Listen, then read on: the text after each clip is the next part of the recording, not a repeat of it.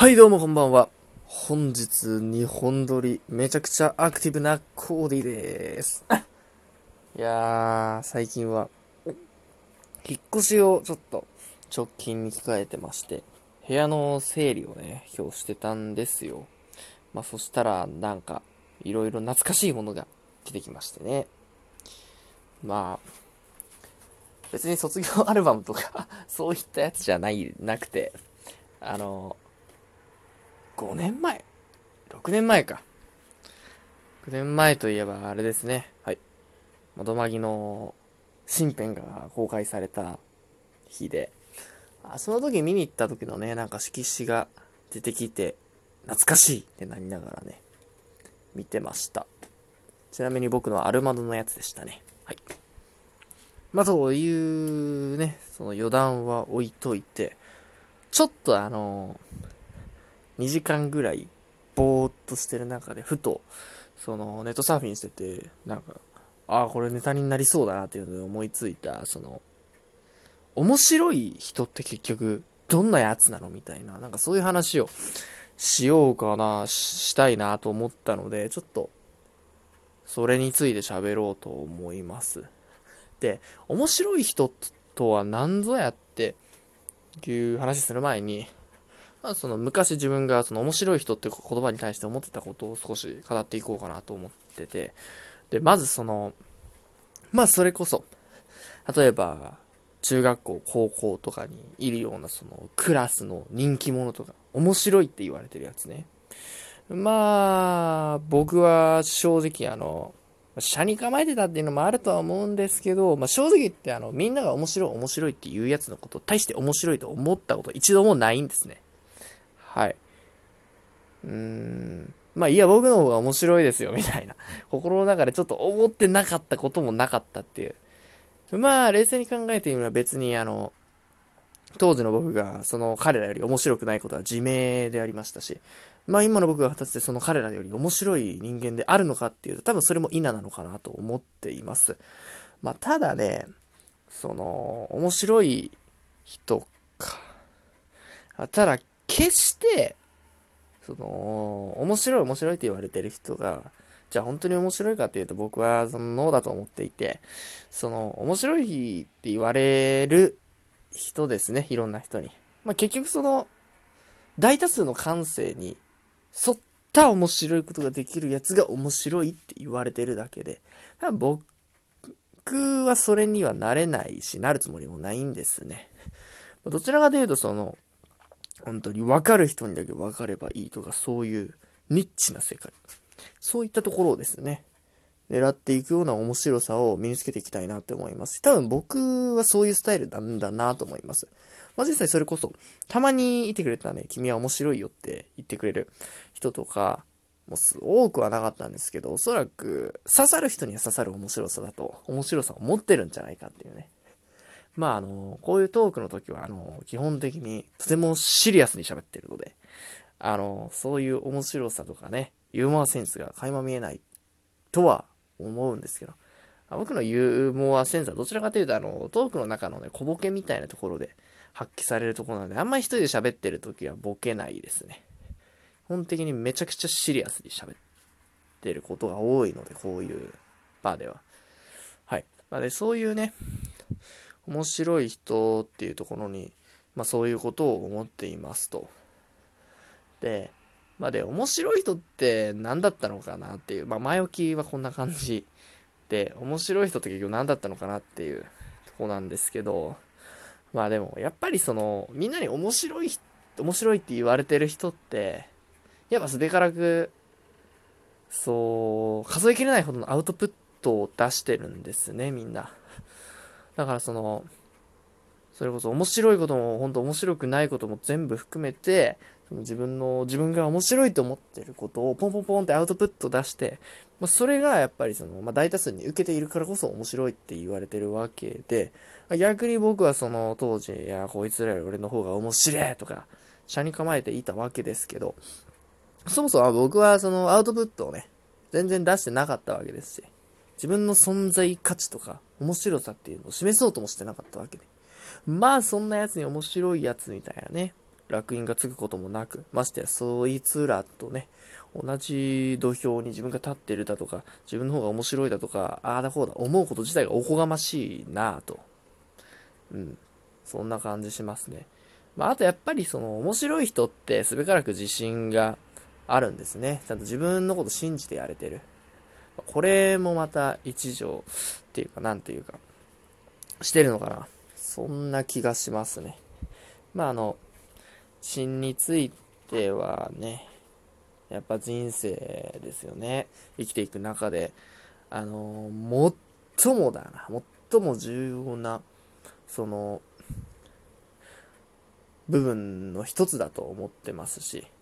あの、自信がないことにはおそらく何もできないと思ってます。まあそういった面白い人ってやっぱりその自分に自信を持っていて、まあ決してそれは傲慢ってわけではなくて、ちゃんとなんか積み重ねられたものがあるのかな。まあもちろんたまに傲慢でその自分を過大評価してるようなアホもいるんですけど、まあやっぱりね、そういう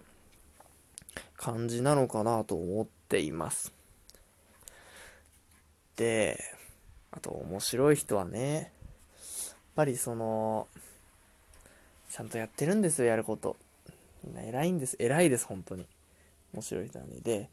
あと、あと、面白い人って言われて、最近思うのは、その、やっぱりその、なんか自分の信念とかですね、目標とか夢とかをちゃんと追っかけてる人は、やっぱ面白いなと思います。まあ面白いしかっこいい。まあ、どう形容するかってとこはなんか人によると思うんですけど、僕はやっぱりその、まあ、かっこいいという面を持ちつつも、そういった人たちは面白いなと思います。やっぱりそういった人たちの放つ言葉とかって面白いし、なんか重みがあるというか、うん、まあ、その、海線山線越えてきて、その、そういった、なんか面白さが多分どんどん蓄積されていくんですね。まあその、ファニーとかっていうよりかはどちらかというと、インテラスティングみたいな、そんな感じの面白さになってはくるんですけど、まあそういった人たちやっぱすごいなって思ってます。でね、やっぱその、これは、年関係なくて、その、本当にそれこそ10代とか20代でもそうやって追っかけてるやつは、やっぱりその、まあ僕もそんなに追っかけてないし、あの、知識とかあるわけでもないんですけど、まあそんな僕から見ても、いや、青いな、こいつは何を言っているんだって、ちょっと考え足りなくないみたいな人もいるんですけど、やっぱりその反面、面白いんですね、やっぱり。あ、でもちゃんと自分の観念持っていて、その、自分の信念を持っていて、いやまあかっこいいし、そういった人たちを見ると、あの、ちょっと僕、自分自身に、負い目は感じないですけど、やっぱ、かっこいいなっていう戦望の眼差しで見てしまうのか、ん戦望とは何ぞやみたいな まあまあまあまあ。そんな感じですね。まあそんな感じです。やっぱ面白い人っていいですね。でまあそれでね、何が言いたいかって僕もそういう面白い人でありたいよねっていうのは最近つくづく感じていて、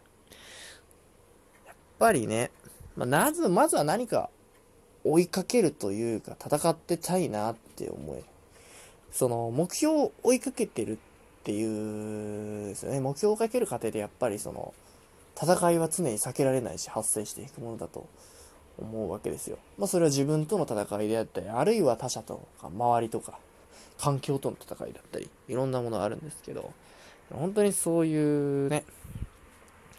戦っていたいですよね、何にしても。だからそれこそもう趣味でやってるバドミントンとは別にそのすごい週3とか週4で時間切り詰めてやってますほどがっつりやってるわけでもないですし、もちろん他に勉強しなきゃいけなかったりとか、いろいろあるのでできてないんですけど、まあ全週1ですね、本当に。まあ、でもその週1の中でも、本当にいかにして、どうやったら少しでも上手くなれるだろうか。まあもちろん楽しいを追求するっていう部分で趣味ってところなんですけど、楽しさを追求しつつも、どこまでその自分がその1週間限られた時間で、えー、と何をやってどうすれば少しずつでも上手くなっていけるのかっていうのを考えていったりとか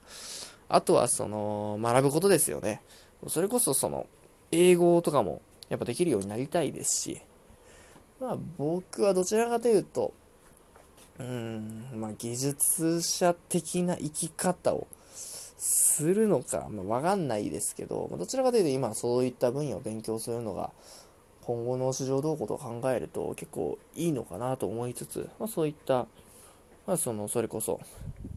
えっ、ー、と、社会人になる前はそういったことを勉強してたので、そういった方向性でやろうかなというふうに少しずつ勉強もしたいですし、まああとは、そうですね。まあ、そんな感じですね。まあ、あとはやっぱりその、今は、そうやって自分の価値とかをひたすらに高めるような自分との戦いをひたすらにやっていくことになるのかなと思いますが、まあ3年後ぐらいですよね。自分の価値を高めた上で何かその自分で戦っていけるような能力がついたって思った時に、じゃあその戦うフィールドを見つけないといけないですし、まあこの3年間でそこまでちゃんと見つけきって、じゃあ残りの20代で死ぬ気で戦ってね、みたいな、生きれたらそうありたいよなって思います。はい。まあそんで、そんな、それこそ面白いって言われるようなね、ああ、コーディは面白いね、みたいな。言われたいよねっていう。そんな感じですね。はい。まあ、ちょっとダラダラと、うーん、結構散らかってるなーって気もしますけど、そんな、面白い人ってやつですよね。そこからそれに派生して思うこととか、そういったものをお話しさせていただきました。いやー、難しいですね。なんかこう言っても、こういった、なんか、哲学という人生哲学と。なんかこういったのを喋ってる時が一番楽しいですね。やっぱりこういったのを喋る方が向いている。だからあれなんですよね、その質問箱とかね、欲しいですね、将来的には。やれたらいいな、そういう、なんか哲学的な質問に対して回答するみたいな。